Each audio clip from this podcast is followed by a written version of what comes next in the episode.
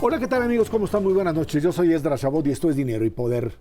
Integralia Consultores presentó el estudio 10 riesgos políticos para 2024, en el que enumera las afectaciones que podría haber en los negocios y la gobernabilidad en el país en este año electoral.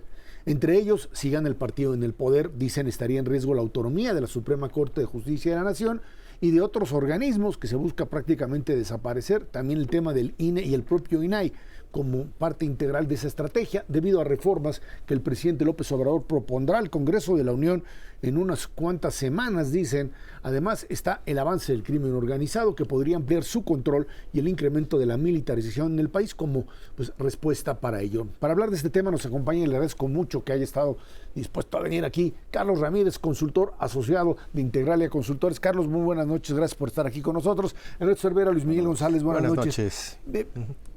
Es un análisis de riesgos en función de una decisión que vaya a tomar la ciudadanía, es, una, eh, eh, es un análisis del estado en el que se encuentran una buena parte de las instituciones del país y cuál es, digamos, el reto para mm, eh, ellas mismas para poder seguir funcionando. Sí. sí, mira, este reporte que publica Integrale ya es la sexta edición busca de alguna manera eh, ponderar cuáles son los temas eh, políticos eh, relevantes para el año en curso. En esta ocasión, y por tratarse de un año electoral presidencial, los riesgos probablemente han crecido un poco en, volumen.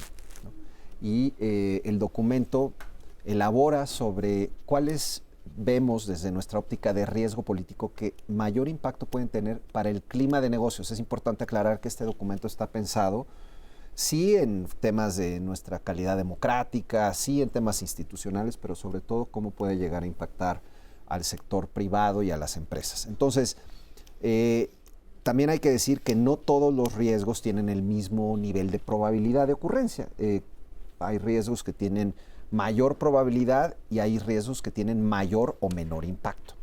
Entonces, eh, es un panorama complejo el que vemos para el 24.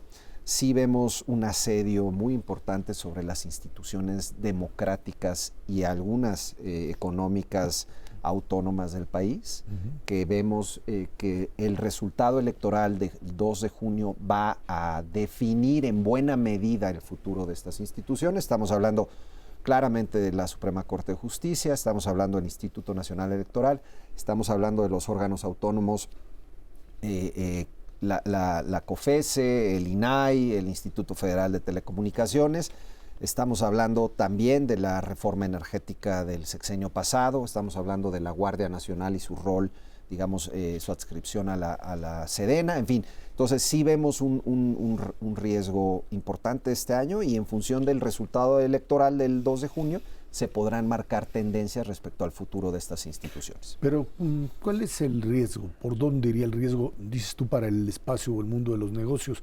¿Qué le puede pasar a alguien que, mm, pues finalmente eh, dicen, gane quien gane, ya sea Xochitl, ya sea Claudia, pues finalmente hay cosas que en el país se dan por sentadas que no pueden cambiar?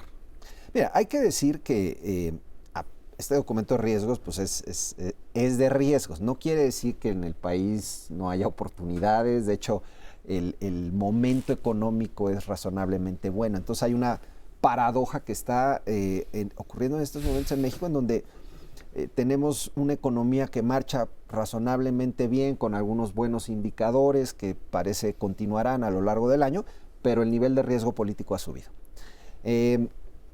digamos, ¿qué, qué, pensar de, digamos, de, eh, o sea, para el común de la gente, qué diferencia puede haber entre uno y otro?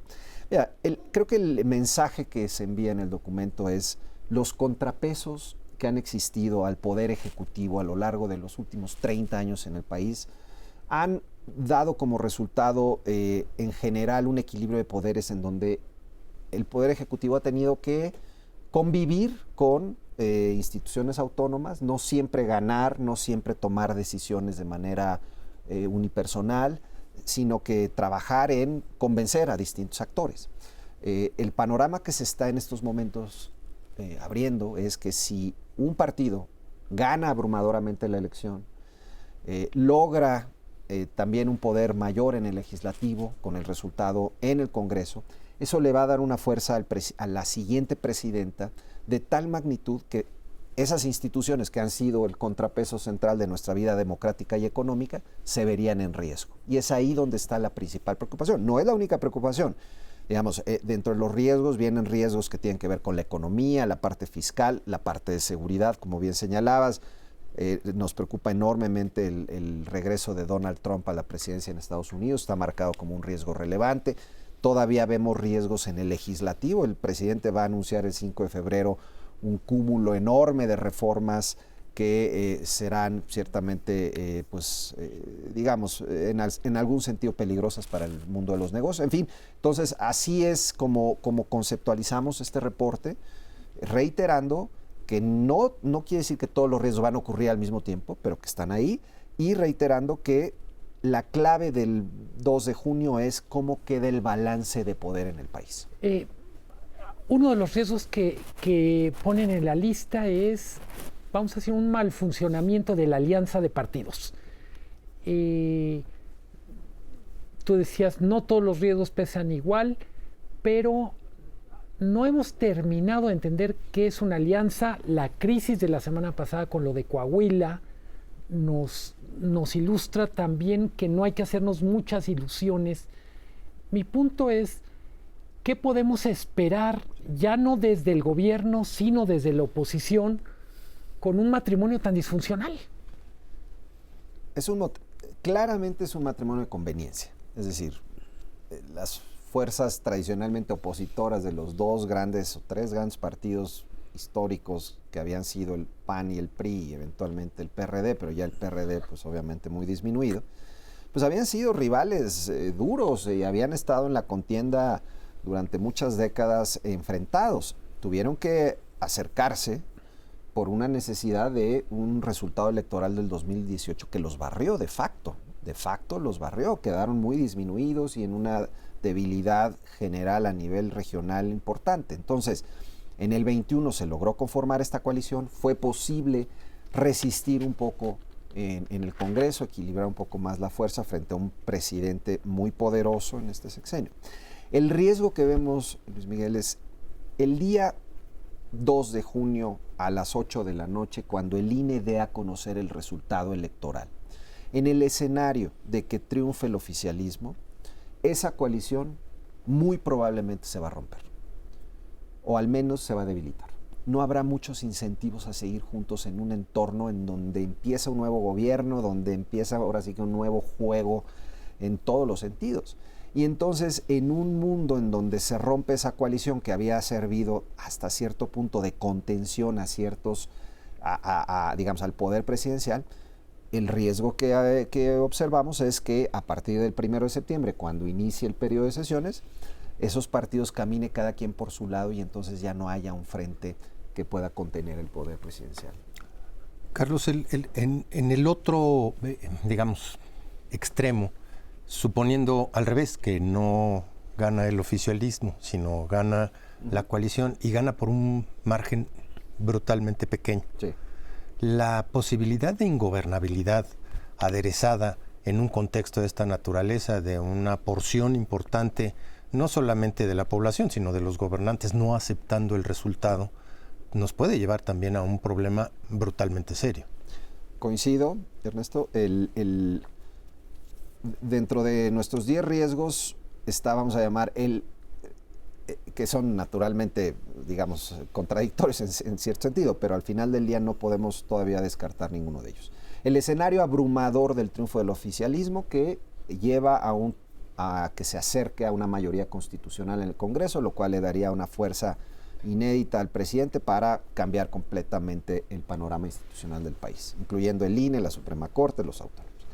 El otro escenario es de una elección muy cerrada, en donde hay de pronto un repunte significativo de parte de la candidata de la alianza opositora, Xochitl Galvez, se cierra la elección y hacia el 2 de junio todo puede pasar, eventualmente se da un resultado muy cerrado. ¿Qué haría el presidente de la República? Es decir, ahí es donde está la preocupación central. En un entorno normal, digamos, donde el Instituto Nacional Electoral eh, saldría a dar el resultado, por más pequeño que sea, pero pues ese sería el resultado. Pero en el caso de que Xochitl Galvez triunfe, sí vemos riesgos de, de ingobernabilidad por, porque no sabemos exactamente cómo reaccionaría el oficialismo, el presidente en este caso, qué acciones tomaría. Ha dicho muchas veces que él no le va a entregar el poder a la oposición. Eh, ¿Qué rol jugarían las Fuerzas Armadas? ¿Qué, eh, cómo, ¿Cómo podría responder en términos de la ciudadanía, en términos de no aceptar un resultado electoral? ¿Cómo estarían las calles los primeros días después del triunfo de Xochitl Galvez? En fin, preguntas en las que no tenemos respuesta, para serte franco, porque sería entrar a un terreno inédito en nuestra vida constitucional con una crisis constitucional de, impredecible resultado. Carlos, el tema económico, mm, pues dices, eh, fundamental para pues, la estabilidad tanto del país en general como del sector privado. Eh, hay mm, preocupación quizá no a nivel internacional porque siguen viendo a México como un país que paga, pero el tema de la deuda, del crecimiento de la deuda, de lo que va a recibir el próximo gobierno de un lado o de otro, dicen es una bomba de tiempo, el tema de pensiones no contributivas, pues, tú conoces muy bien. Sí. Eh, eso es un riesgo, gane quien gane, gane quien porque la bomba está allí. La bomba está ahí, el próximo gobierno va a heredar las condiciones fiscales y ustedes estudiosos de los temas eh, fiscales financieros lo saben muy bien. El próximo gobierno va a heredar las condiciones fiscales más comprometidas de los últimos 30 años. Desde la crisis del 95, que claramente eh, pues fue una, una macro crisis que, que, comprometió todo el sexenio de Ernesto Cedillo, pero desde Vicente Fox, digamos, las transiciones habían fueron, han resultado relativamente tersas en materia fiscal. No quiero decir que sencillas, siempre hay necesidad de más recursos, siempre hay, por supuesto, eh, la necesidad de pensar en cómo incrementar la recaudación, no hay duda. Pero la diferencia en esta, en esta transición es, son dos. Una, el gobierno actual le va a heredar al siguiente gobierno un déficit fiscal el más alto de los últimos 30 años, es decir, en este 2024, 5.4% del PIB, y le está pidiendo a la siguiente administración que haga un recorte, un ajuste de gasto de 3 puntos porcentuales del producto. Nunca lo hemos visto y en nuestra percepción... Lo vimos con De la Madrid. Bueno, exacto, fuera de una crisis, quiero decir, fuera de una crisis, tienes toda la razón. Eh, fuera de una crisis, en una transición normal, no habíamos visto una situación así. Se va a tener que ajustar el cinturón en un año bien complicado donde siempre hay una desaceleración. Creemos que no va a ocurrir, eso lo marcamos como un riesgo relevante. Y la segunda razón es porque las presiones de gasto, que tiene que ver con lo que señalabas, las presiones de gasto vienen creciendo de manera muy importante. Esas no dicen me voy a echar un paso para atrás. Esas no, no, no pueden esperar, no las podemos poner a dormir este año vamos a gastar 2 billones de pesos en pensiones, 22% del presupuesto, contributivas y no contributivas, y esa avalancha de gasto en pensiones, sin, eh, y eso considerando que no hagan nada más adicional para, para subir esa carga, va a crecer de manera muy significativa, además de otros factores. Entonces, las presiones de gasto creciendo, los ingresos relativamente estables, ¿de dónde va a venir el dinero para financiar el futuro? Eh, me gustaría, Carlos, bueno, mencionas, nada más para terminar, quienes no han leído el informe, hablas de crimen organizado como riesgo, mencionaste brevemente Trump.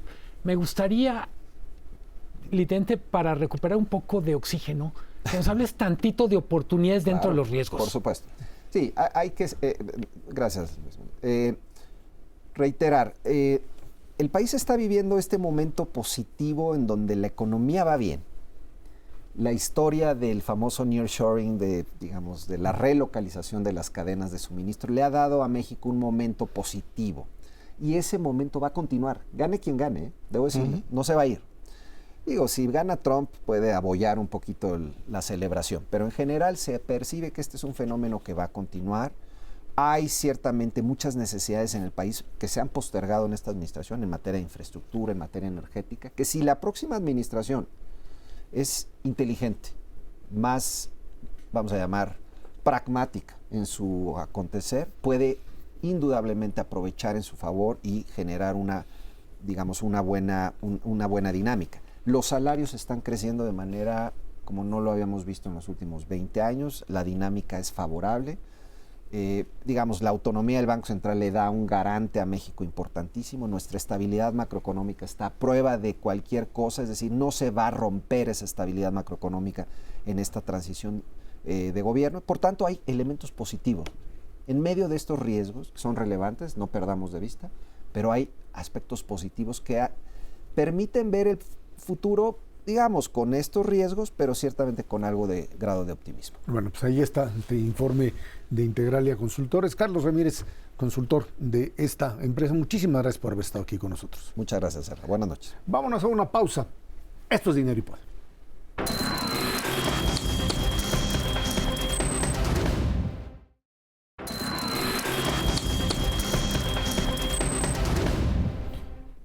El martes inició el foro de Davos, allá en Suiza, en el que se han tratado temas como, por supuesto, la guerra en Ucrania, el conflicto entre Israel y Gaza y otras de las amenazas que se discuten es la desinformación, en un año en el que la mitad de la población mundial celebrará elecciones. Además, un ambiente polarizado, impactado con contenidos falsos, nuevas tecnologías, el tema de inteligencia artificial y las democracias frágiles, los cuatro temas principales con los que los líderes mundiales quieren recuperar, dicen la confianza, son seguridad, cooperación y crecimiento y empleo para una nueva era, la inteligencia artificial como motor de la economía y la sociedad y una estrategia a largo plazo para el clima y la energía. Eh, foro de Davos que pues tiene su importancia, eh, básicamente a partir de, digamos, los temas que ahí se manejan en un contexto mundial pues bastante complicado. El tema de Rusia, por supuesto, de Rusia y Ucrania, el tema del Medio Oriente, ya no diría solamente el de Israel eh, frente a Hamas en la franja de Gaza, esto se ha extendido en los últimos días no solamente los rebeldes hutíes en Yemen lanzando cohetes, no solamente el tema del Líbano y Hezbollah ante la posibilidad de un aumento de, la eh, tensión en esa zona, también esto se, mm, dado el, eh, papel que Irán quiere tener en la región de dominar esas partes, hemos visto enfrentamientos mm, en Irak contra las tropas norteamericanas, el día de hoy, más bien hace un par de días, el ataque de Irán hacia Pakistán por establecer lo que llamaban pues eh, figuras eh, ligadas al Estado Islámico, así dicen, al, al, lo que fue ISIS en su momento, y el día de hoy Pakistán pues reacciona y ataca una base iraní, un contexto global en donde por un lado está la amenaza de una guerra, una guerra que se extienda, y por otro lado el tema de las democracias que simple y sencillamente no alcanzan a detener esta ola de autoritarismo que de una u otra manera está presente en las distintas elecciones que habrá en el mundo durante este año, Ernesto. Sí, eh, complicado el panorama. Eh, más de 62 elecciones, eh, eh, porque hay de, toda clase 62 presidenciales, pero hay muchísimas más elecciones en, prácticamente todos los países del mundo. Nada más en América Latina eh, tiene siete presidenciales, más 20 con todas las municipales, etcétera. complicado el panorama y a mí lo que me extraña un poco en, en el contexto del World Economic Forum, del Foro Económico Mundial, es que ya las principales noticias no son económicas, o están empezando a discutir puras cosas políticas. Era un foro empresarial eh, en el que pues venían personajes de muy alto nivel a entrevistarse con los principales empresarios a nivel internacional para definir políticas eh, económicas fundamentalmente hacia adelante. Eh, de los temas tratados, a mí me parece que ya está lloviendo sobre mojado, sobre la indecisión que hay en torno al cambio climático es momento que hasta en el Foro Económico Mundial se pongan las pilas y empiecen a tomar medidas de adeveras, eh, entendiendo que hay otros foros para eso, pero si ya lo tocan como un punto fundamental, eh, eh, pues de, los demás, evidentemente la guerra pues, tiene una connotación económica brutal, se junta con la parte climática, para muestra un botón, la verdad lo que está pasando otra vez con, con el costo del transporte a nivel internacional, va a tener consecuencias importantes durante todo 2024. eh, ya no solamente es el encarecimiento, porque se tienen que ir a dar toda la vuelta los buques eh, y, no pasar por, por el canal de Suez, eh, también hay una problemática muy seria con el canal de Panamá porque no se les está acabando el agua y no tienen para elevar las esclusas y poder pasar los buques de un lado al otro. Y ahí sí dar la vuelta es verdaderamente costosísimo. Lo que están haciendo es un desastre, o sea, llevándolo en trenecitos de un lado para el otro cuando no tienen la infraestructura para hacerlo, o pasando la carga a buques más chiquitos que sí pueden flotar y también se tardan una locura eso de tiempo. añade el tema del Mar Rojo, de este problema con los hutíes que tienen prácticamente es correcto. Pues, cerrada esa parte, o por lo menos sí es, bloqueada se están manejando, digamos, problemáticas económicas muy serias que ponen en riesgo eh, el elemento fundamental del 2024 que es desinflar la economía, porque eh, hacia eso va Estados Unidos, hacia una eh, eliminación de la inflación con tas elevadas tasas de interés, pero la apuesta era, o sigue siendo, yo me imagino, eh, este aterrizaje suave de la economía norteamericana, aterrizaje suave de la economía china y algo de despegue para eh, la Unión Europea. Híjole, si las cosas siguen así, no va a ser ni Chana, ni Juana, ni su hermana. Vamos a tener un contexto en donde la inflación sea muy alta, las tasas de interés no puedan bajar y muy probablemente tengamos sí una recesión, no, no muy grande, pero muy probablemente sí una recesión corta en lugar de una desaceleración, que es lo que se implicaba al, al principio del 24. Eh, lo más importante del foro de Davos es que ocurre a principios de año. Es el, yo diría, es, probablemente el espacio con el que el año empieza en términos de discusiones. Dice bien Ernesto, casi todos los temas son temas que hemos, tenemos la sensación de que ya hemos escuchado lo que estamos oyendo eh, y creo que nos recuerda cada vez la economía depende de factores no económicos para explicarse es la geopolítica, es el cambio climático, es el cambio tecnológico, que alguien podría decir, bueno, también es económico, pero en este momento tecnología también es geopolítica, también es discusión ética y ves casi teológica. Y mencionaste al principio esta preocupación por lo que puede generarse como falsa información con inteligencia artificial. Lo más inteligente que he escuchado de eso es de un columnista del Wall Street Journal que decía, todavía el mayor peligro son las mentiras simples de los políticos. Olvídense de la manipulación de la voz, de la manipulación de las imágenes. Los políticos nos mienten impunemente en todo el mundo.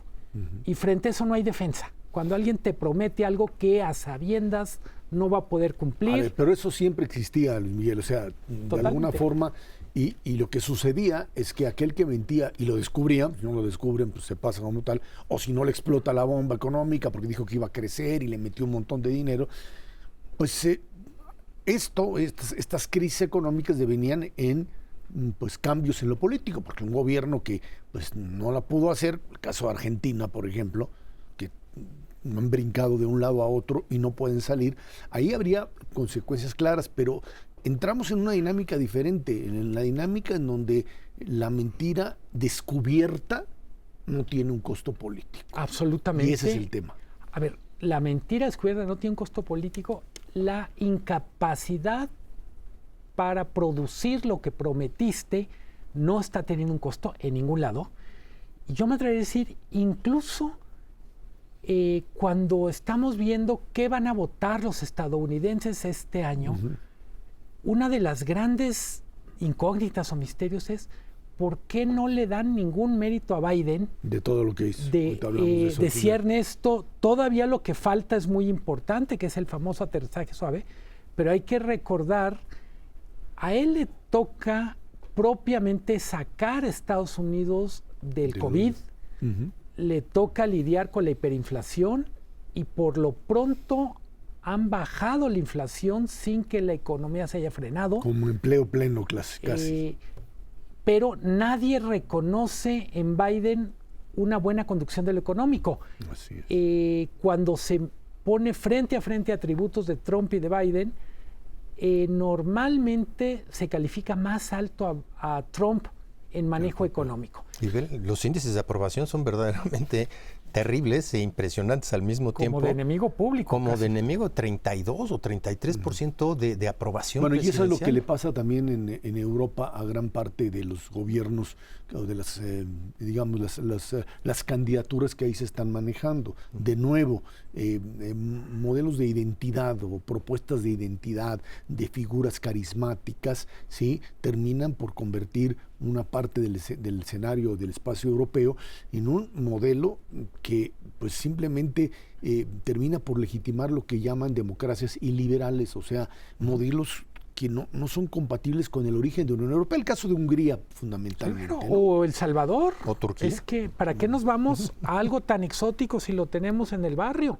Caso del Salvador, 90% de popularidad de Bukele y básicamente lo que tenemos es un, una especie de presidente Robocop. Quien vio la película Sí. me, me entenderá. Eh, tenemos un, un proceso donde diría mucho lo que nos ayudaba a entender la política, la relación de la política con la economía, del comportamiento de la economía con los resultados electorales, está en crisis y tenemos que verlo. De Davos yo recupero, para mí los dos grandes temas es cambio climático, inteligencia artificial. Eh, con inteligencia artificial hay dos discusiones que para mí son relevantes. Lo, la velocidad de la disrupción está agarrando a todo el mundo literalmente. No hay forma de regularlo. Y la otra cosa es, no hay forma de regularlo, pero otra vez se, se compra la ficción de que se puede autorregular. Yo creo que 2008-2009 marca el fin de esta doctrina de esto es tan complejo que déjenos a nosotros, me refiero en ese momento a los financieros, es tan complejo que no le metan la mano. Nosotros somos los principales interesados en que esto funcione. Claramente eso es lo que reventó en 2008-2009 Exactamente, Así es. y no hemos encontrado un sustituto porque una regulación pesada tampoco aplica. Es parte de encontrarle cómo le encontramos el equilibrio en ese sentido, Ernesto. Es correcto, el equilibrio en diferentes temas y yo creo que el otro punto adicional es, se utiliza mucho Davos también para ventanear a, a- a figuras públicas, que el caso de Milei, que, que fue y se echó un rollo y que pues a lo mejor puede atraer inversiones o no. El punto es que pues él ganó solito la presidencia porque no tiene prácticamente ninguna posibilidad de negociar nada con la Cámara de Diputados y de Senadores en Argentina y va a ser un plan en donde sí necesita la ayuda extranjera para poderlo sacar adelante. Vámonos a una pausa de regreso. Precampañas se acaban el día de hoy. Precampañas para la presidencia de la República. Esto es dinero y poder.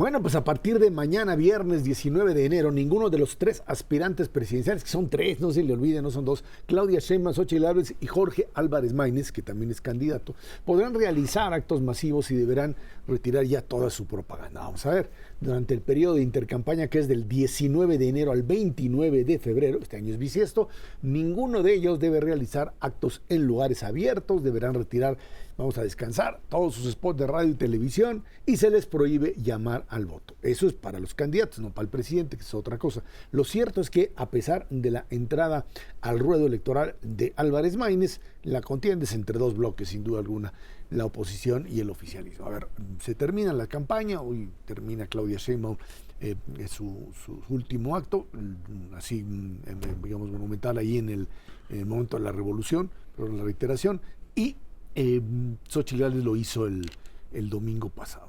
Eh, estamos hablando de los dos bloques perfectamente delineados, por un lado, y por otro lado, de la gran, el gran interrogante de qué va a hacer el presidente de la República durante todo este periodo. Eh, las mañanas continúan Claro. y el, eh, el tema que platicábamos en el primer bloque con Carlos Ramírez con respecto a lo que va a proponer el 5 de febrero, que es reforma al sistema de pensiones, que es el tema de salario mínimo, ¿sí? Todas estas eh, propuestas que no van a pasar porque no tiene mayoría constitucional, pero terminan por convertirse en temas de la agenda política. Es como la campaña paralela de Claudia. Y esto es lo que de una o de otra manera se está siendo manejado como el discurso oficial en medio de la eh, pre-campaña y campaña. ¿Qué hace por el otro lado Xochitl? No lo sé. Por dónde puedan salir a seguir, eh, no sé si redes sociales, está incluido o no, pero la verdad es que pues tendrían que seguir apareciendo porque la maquinaria oficial tiene la posibilidad real de seguir haciendo campaña en el periodo de intercampañas, ¿no, Luis Miguel? Es un enorme reto, pienso, no solo para los partidos, sino para los medios de comunicación. ¿De qué vamos a hablar? Claro.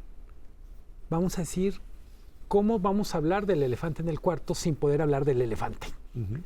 Eh, tú decías, ¿qué va a ser el presidente? A mí me parece normal, puede no gustarme, pero me parece normal que el presidente informe de actos de gobierno. Sí, claro. Es en cualquier país que no tuviera la neurosis que nosotros tenemos. No, lo dejan hacer normal. campaña normal. Y que hemos visto en, cuando menos a finales del año pasado y principios de este, el presidente juega una especie de round de sombra consigo mismo y con los temas que no quiere mencionar.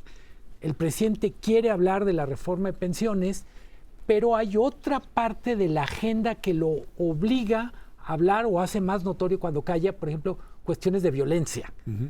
Entonces, va a ser bien interesante esta dinámica. Yo diría, eh, el sexto año es el más complicado para la popularidad del presidente, no solo de López Obrador, de cualquiera, entre otras cosas porque está llegando el momento en el que las obras emblemáticas dejan de ser el folleto, vamos a decir, mercadológico y se vuelven parte de la realidad. Y me parece que va a ser bien interesante creo que los medios tenemos el enorme reto de recuperar una agenda de temas sustantivos. Porque es cierto que no podemos hablar de los candidatos, de las candidatas y el candidato, pero los problemas, los retos siguen estando ahí. ¿Qué vamos a hacer en cambio climático? ¿Qué vamos a hacer en ciencia y tecnología? Educación. Creo que un tema que va a ser muy relevante estos días es salud. Otra vez con el rebrote del COVID. Eh, vuelve a aparecer el tema, bueno, ¿y dónde quedó la vacuna patria? Pero también, ¿dónde quedó el sistema de salud que nos prometieron? Eh, muy complejo el panorama. Yo, creo que también eh, la camisa de fuerza que nos autoimpusimos desde hace una buena cantidad de años para este tipo de comportamientos, votada y propuesta, por ellos mismos, va a causar muchísimos problemas, porque además deja una serie de huecos y de eh, insinuaciones de cómo sí se deben de comportar. escuchaba, por ejemplo, a la presidenta del INE diciendo, no, si pueden eh, participar en, entrevistas o en programas y, hablar como de qué, o sea, de, del clima o si no van a hablar precisamente de una propuesta. Va a ser complicadísimo y el problema de fondo es que si aparecen en ese tipo de entrevistas, en cierto tipo de programas, se van a tener que hacer guajes hasta el propio INE y el propio tribunal, si no es que quieren incurrir precisamente en pues, violaciones de la ley. Ahora ya sabemos que en este país, pues que no me digan que la ley es la ley, todo el mundo se va a hacer guaje. El problema es qué tan guaje, qué tanta violación de leyes va a haber en estos eh, poquito más de un mes eh, que les permita precisamente seguir teniendo contacto con la gente, que les permita seguir teniendo reconocimiento de marca hay una brecha gigantesca todavía. El 96, 97% de la población ya sabe quién es Claudia Sheinbaum. Y solamente el 85% de la población sabe quién es Xochitl. ¿Quién tiene el incentivo más grande a seguir saliendo? O la necesidad específica de seguir abatiendo ese 15% que le falta, pues es precisamente Xochitl. No hablemos del otro candidato que 98% de la población no sabe quién es. A lo mejor es un jugador de fútbol por el apellido o no sé, pero eh, eh, ciertamente tiene una brecha muchísimo más grande y el, peor de los incentivos precisamente para seguir saliendo en medios. ha, aparecido en estos últimos días de pre-campaña eh, la idea de esta regulación que hizo el INE con respecto a los debates.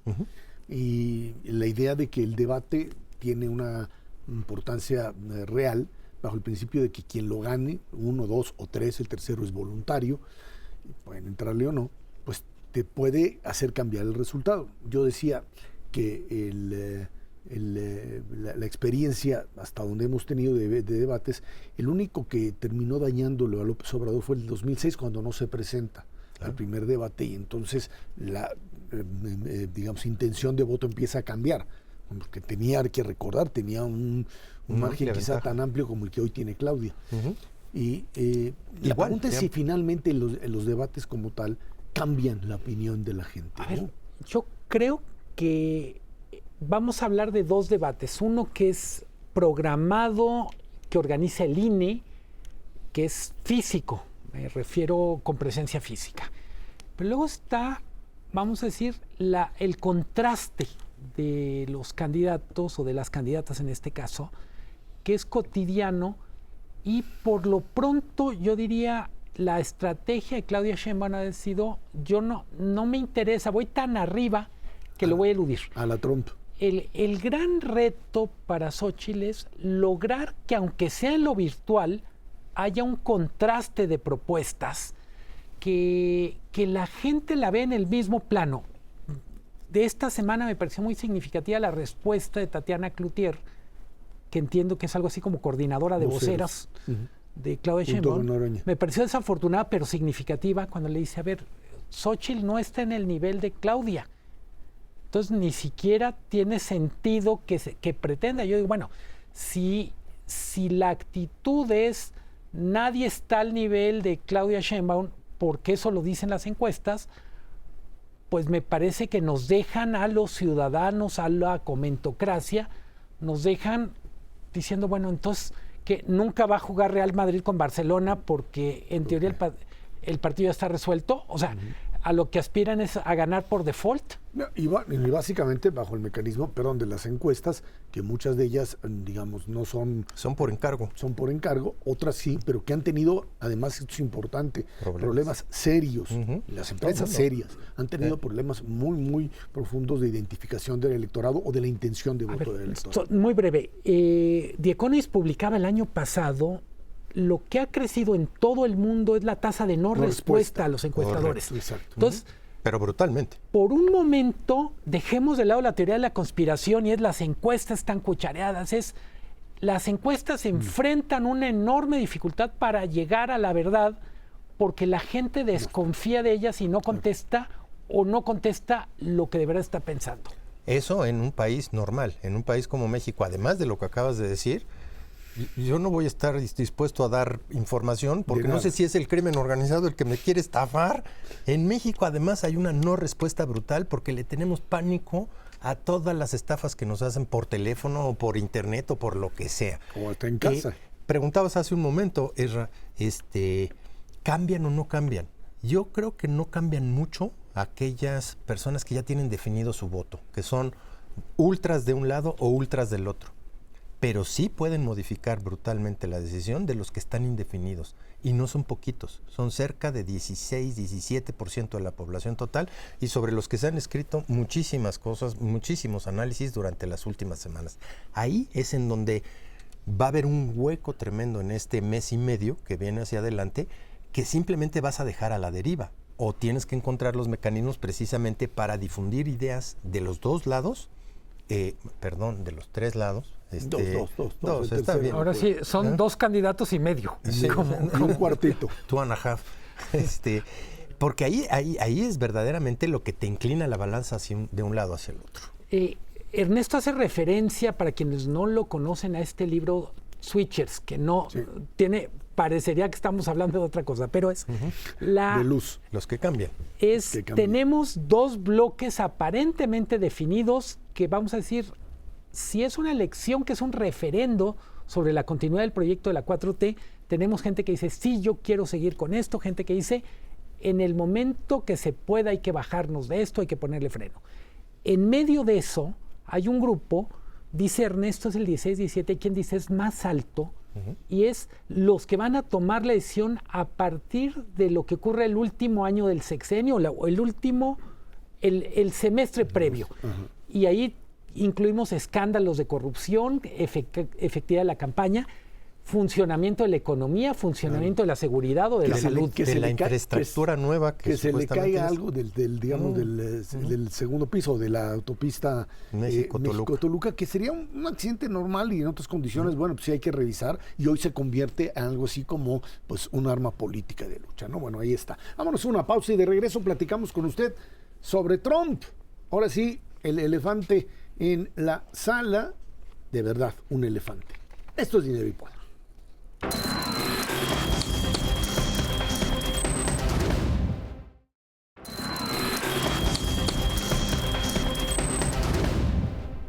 El expresidente de los Estados Unidos, Donald Trump, ganó el caucus republicano, así le llaman estas asambleas, en Iowa, con el 51% de las preferencias y obtuvo 20 de los 40 delegados que da ese pequeño estado de la Unión Americana. Ron DeSantis, quien quedó en segundo lugar, obtuvo solamente 21%, 9 delegados. En un discurso después de su triunfo, Trump ya manejó una postura conciliadora, lejana a lo que fue, por supuesto, durante todo su mandato y parte de la campaña, dijo que era momento de unirse republicanos y demócratas, ya sabe usted el rollo que se avientan una vez que han triunfado por lo menos en una primaria, en este caso en estas asambleas. El canadiense, el primer ministro Justin Trudeau, dijo que un segundo mandato de Trump sería dar un paso atrás, mientras que en México, tras la amenaza de Trump de que va a cerrar la frontera, pues el presidente López Obrador dice que no importa, que no lo puede hacer y que solamente son discursos de campaña.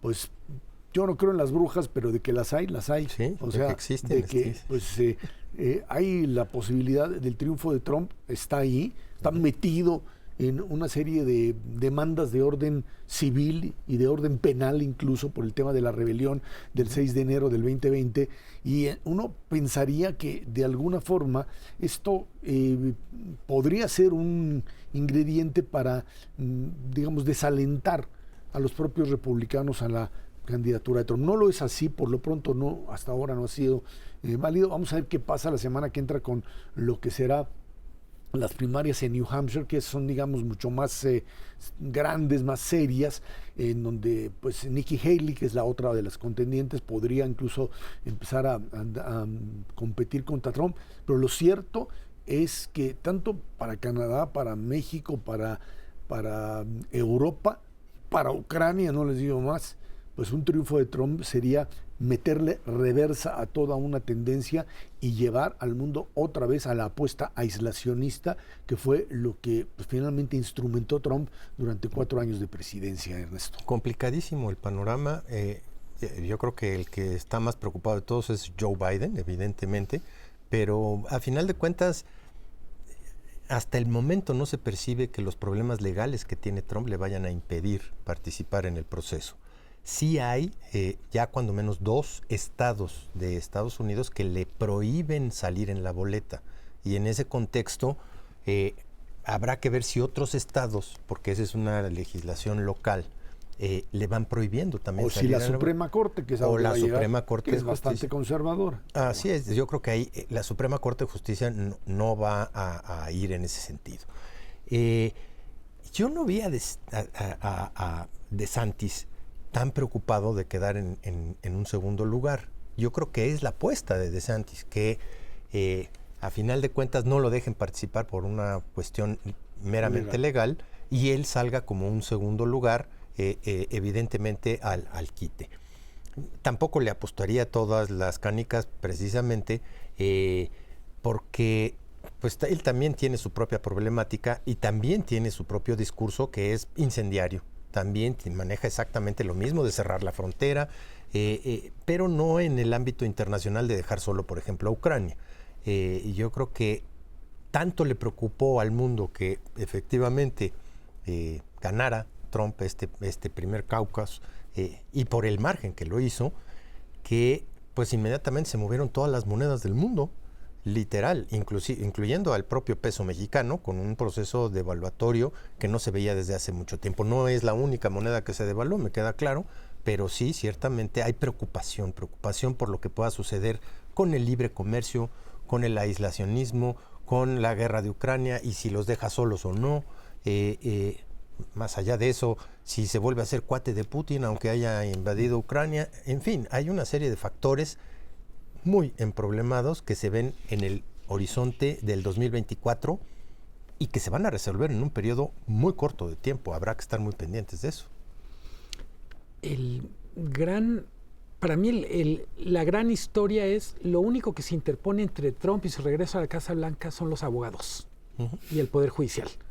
Del lado de los demócratas se lo hicieron a conciencia para autodestruirse como opción viable. Eh, Biden podrá ser tratado mejor por la historia después, pero por lo pronto lo que previenen son anécdotas de su envejecimiento, de su senilidad. Cosa que no le pasa a Trump, o por lo menos, y que no está tan Todavía. Son de- casi de la misma camada, Así es. pero todo mundo relaciona a Trump como una especie de energía sobrenatural y a Biden lo vemos con achaques. Y creo que lo más relevante para México de la, de la posibilidad de que Trump gane es que damos por hecho que no va a ser una presidencia parecida a la primera. Se dice, hubo muchos, muchas circunstancias, algunas fortuitas, que hicieron que la peor versión de Trump no cayera sobre México. Finalmente tenemos un acuerdo comercial renovado, tenemos Que él firmó. Que él firmó. que la relación económica creció, se volvió más compleja en el periodo en que Trump fue presidente. Pero yo, yo ahí te diría, tienes razón Luis Miguel, pero mm, la figura de Trump es una figura impredecible. Si tú me Por- dijeras que se trata de alguien que, bueno, pues tuvo expresiones eh, extremas eh, y que fue, eso es lo único, pero se trata de una persona inestable mentalmente. Sí, e- exactamente era mi punto. Yo creo que no hay razones para pensar que una presidencia de Trump 24-28 Ya. se va a parecer a la del 16-20 y en particular no hay razones para pensar que se va a parecer en la relación con México. ¿Qué ha cambiado? Mucho del contexto ha cambiado, decía Ernesto. El discurso de Santis no es mucho más amigable hacia México pero yo me atrevo a decir, la propia actitud de los demócratas pasó de quererse diferenciar claramente de, la, de lo radical re- republicano a decir, nosotros no podemos aparecer como básicamente como muy blandos cuando se necesita respuesta a una crisis migratoria, una crisis de salud pública por el comercio del fentanilo. Creo que vamos a ver, hablando de las cosas que no me gustan del formato de las campañas en México, es uno de los enormes temas es cómo van a manejar la relación con Estados Unidos, qué planes tienen Claro, en un- contexto en el que seguro, seguro va a continuar la crisis migratoria y seguro, seguro va a crecer la presión de Estados Unidos por la presencia del crimen organizado en actividades que llegan hasta su territorio. A ver, la narrativa mm, demócrata trata de pues, eh, darle peso a el crecimiento económico en Estados Unidos, básicamente después de la pandemia, la forma de recuperación. No lo están haciendo bien, pero sí. Pero ahí está el, el tema de la inflación que va bajando, aunque todavía le- el tema de aumento en los salarios o de, de capacidad de poder adquisitivo, que uno diría, bueno, pues ese es, ahora sí, el discurso de Clinton de es, es el dinero estúpido, ¿no? Pues sí, pero ahora ya no es, esa, esa, esa frase ya no funciona. Y la narrativa republicana que va al tema de seguridad, fentanilo, migrantes, termina por convertirse en el tema de la campaña. Y creo que si no hay una especie de eh, mm, rebelión o disputa por qué es lo más importante en la sociedad norteamericana, es donde Trump tiene la posibilidad, la posibilidad de ganar. Vamos a ver todavía qué sucede. El tema legal que tú eso dabas por descontado, ¿No? yo no sé hasta dónde eh, finalmente eh, eh, tanto la Suprema Corte de Justicia como el propio sistema intermedio tienen la fuerza como para finalmente pues eh, desenmascarar a la figura de Trump y que esto y que esto les dé les dé mm, armas no solamente a los demócratas sino en general a los norteamericanos para entender A los qué clase de propios personas republicanos. que a los propios republicanos qué A clase la- de personas Trump. Muy breve. El Poder Judicial de Estados Unidos está en una especie de momento existencial. Si no logra que lo tome en serio ahorita, pasa a ser actor de reparto. Hay que recordar, Trump está diciendo, la presidencia me da inmunidad para hacer incluso un intento de golpe de Estado. Estado, como lo hizo el 6 de enero. Eso es lo que está el Poder Judicial tratando de discutir y creo que la respuesta es obvia, pero las consecuencias no tanto. Así es. El problema es que eso de la ley es la ley y, que no les importa también opera en Estados Unidos y es, eh, digamos, un país que, que, se jacta precisamente de lo contrario, de ser un país de instituciones, de ser un país de leyes y que todo el mundo las respete. Si el presidente de la República en funciones no las respetó, ellos nos han echado al mundo entero en la cara que fueron capaces de quitar a un Nixon precisamente porque rompió la ley y lo forzaron a renunciar a su presidencia. Eh, en estos momentos yo creo que están dudando el propio, eh, les da miedo hasta el FBI poner las, las pruebas que tienen sobre la mesa. Es que hay que recordar que finalmente Trump desconoce el resultado de la elección, o sea, no considera a su adversario como un presidente legítimo. Y ahí es donde estás metido. No solo Trump, 45% de los simpatizantes republicanos creen que la elección fue, fue fraudulenta. Así están las cosas. Bueno, Miguel González, Ernesto Savera, muchas gracias. Gracias a usted que nos ve y nos escucha todos los jueves 10 de la noche aquí en el 11 Dinero y Poder. Muchísimas gracias y muy buenas noches.